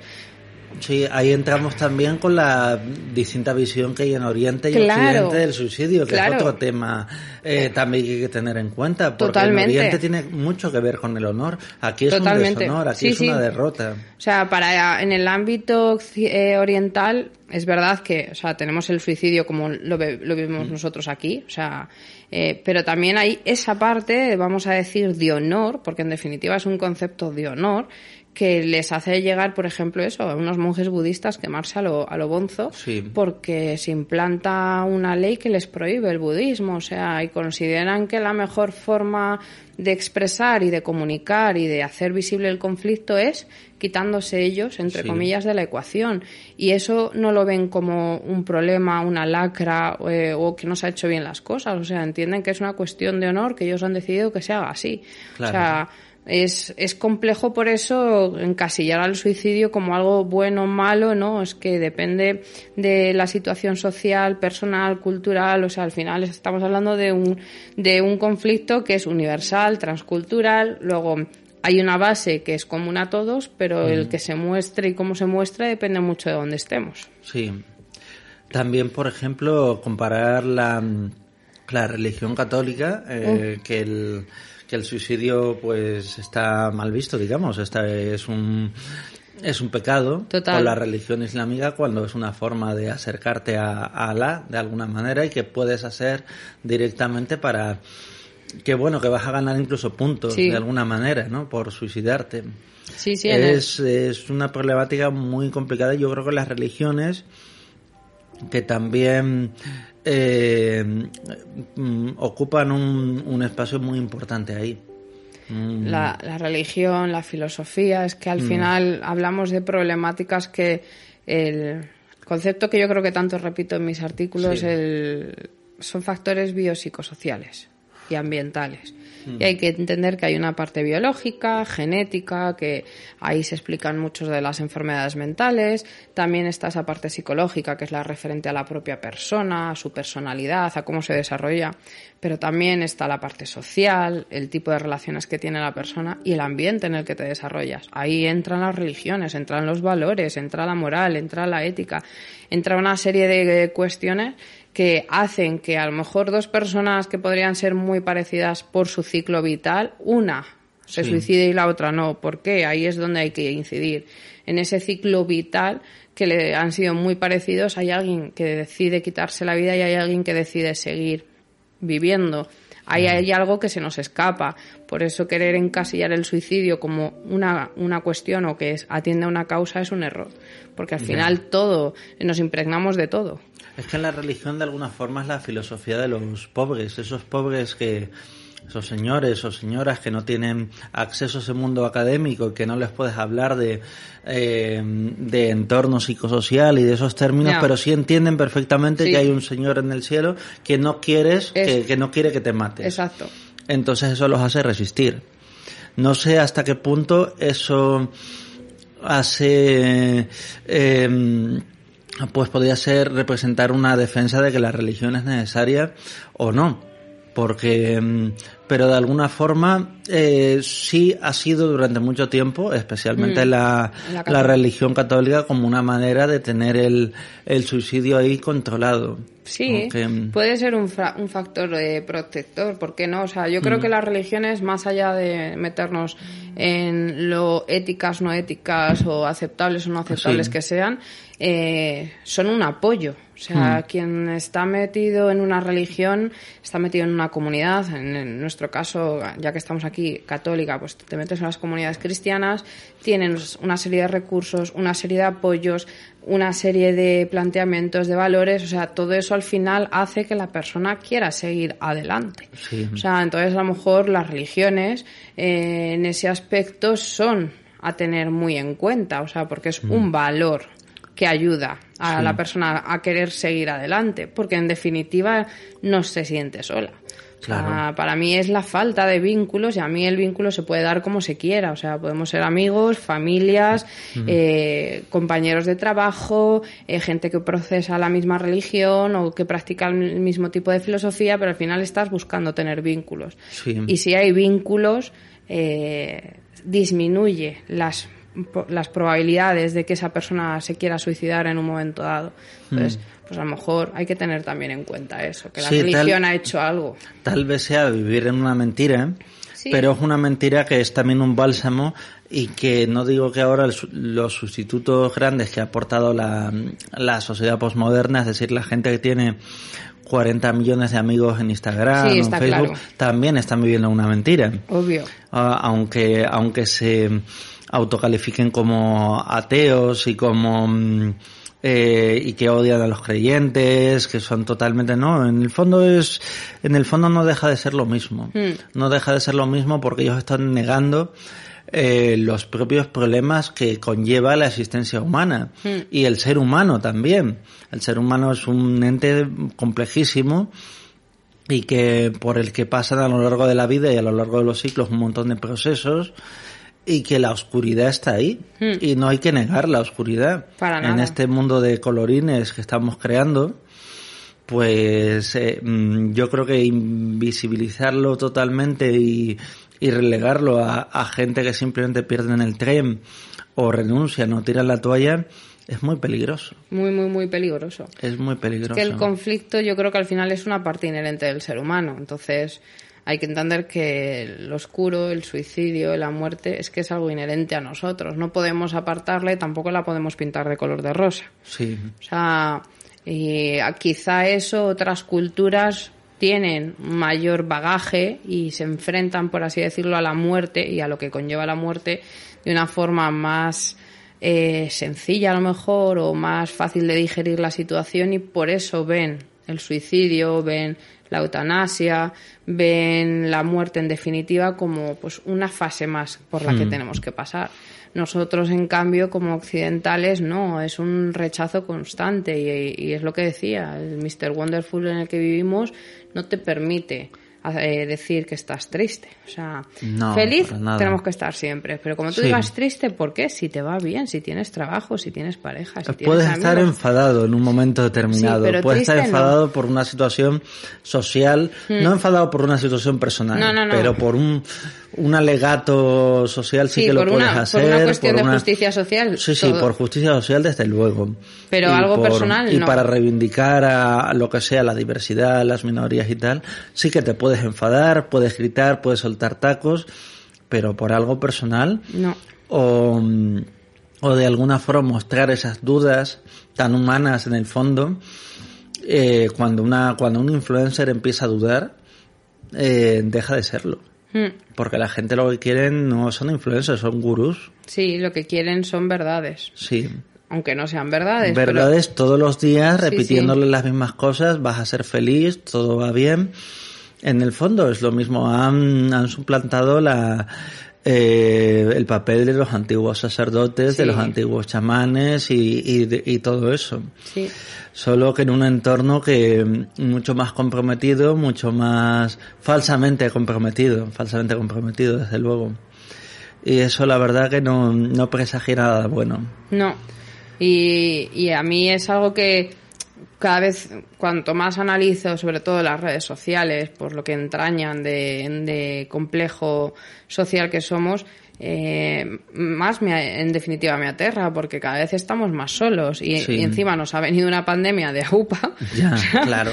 con unas medidas de AUPA, que no quiero entrar en ellas, Mm. Sí. pero que han conducido muchísimo más a ese aislamiento psicológico. O sea, al final estamos solos y la gente solo se está comunicando a través de redes sociales o de un teléfono o a través de una aplicación. O sea, hemos perdido valores muy importantes como es el afecto, es el contacto, que sí, que vale, que hay una pandemia, hay muchas cosas a tener en cuenta antes Mm. de dar un abrazo.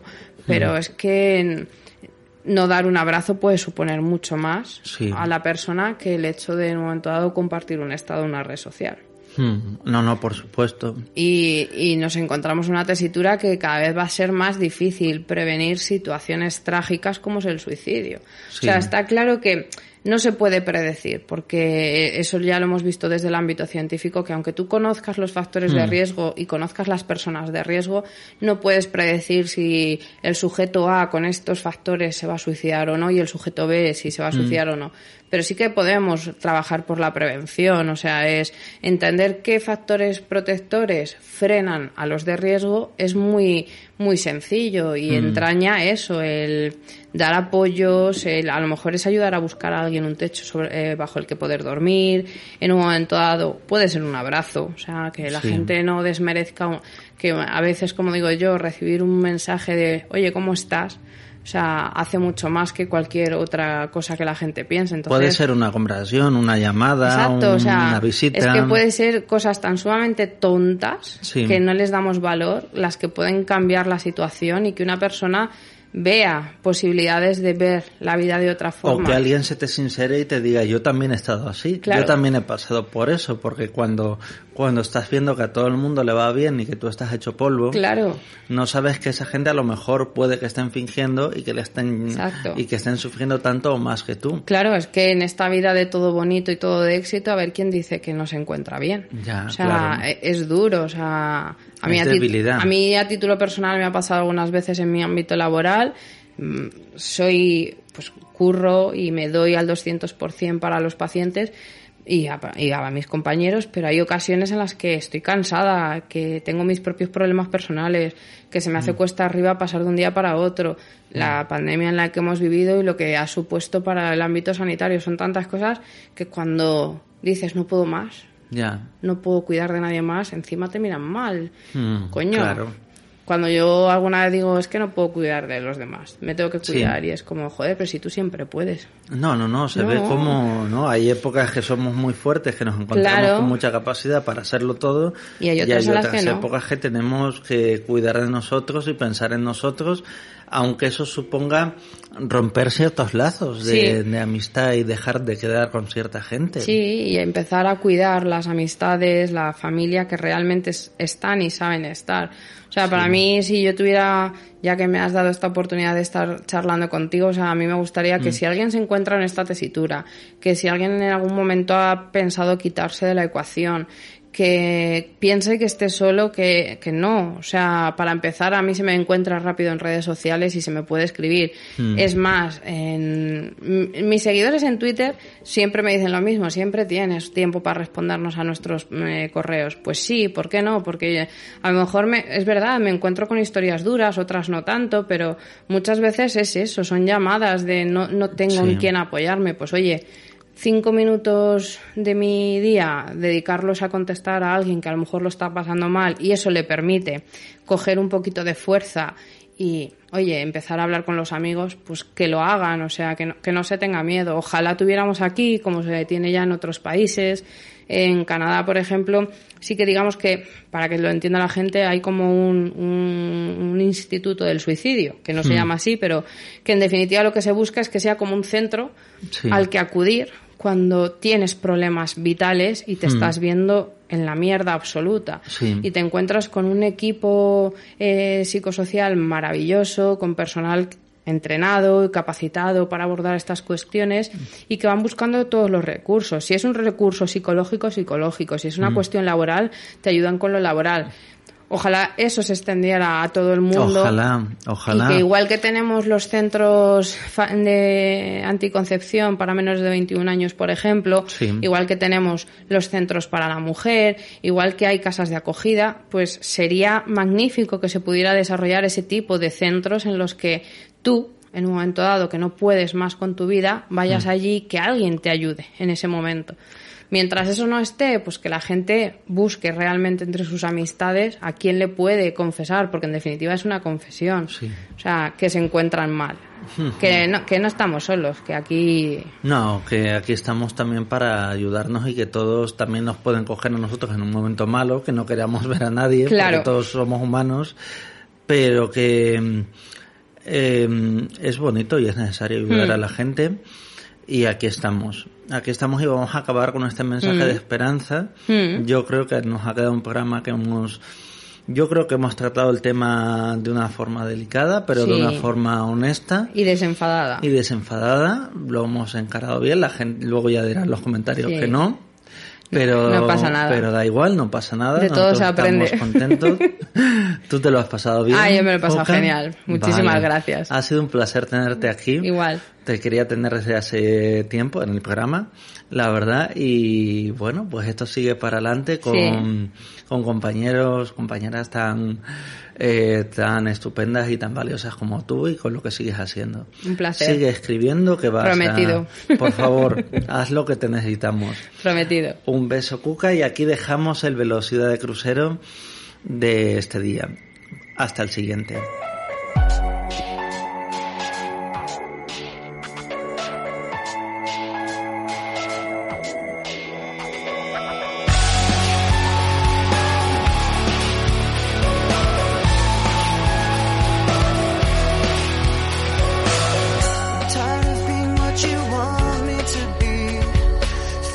So faithless, lost under the surface.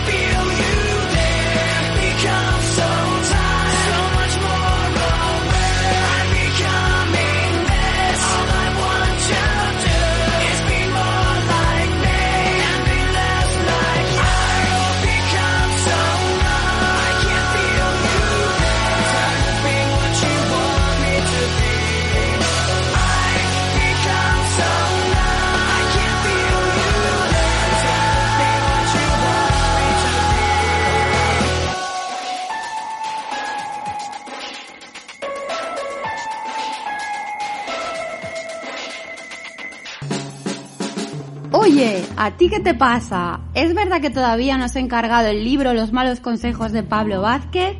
¡Idiota! Te esperan relatos llenos de horror, animadoras, lujuria, zombies, crítica social, aliens y cárceles de mujeres. Y sobre todo, mucho humor. Puedes pedirlo en cualquier librería o a través de Amazon. No te arrepentirás. Hazlo ahora.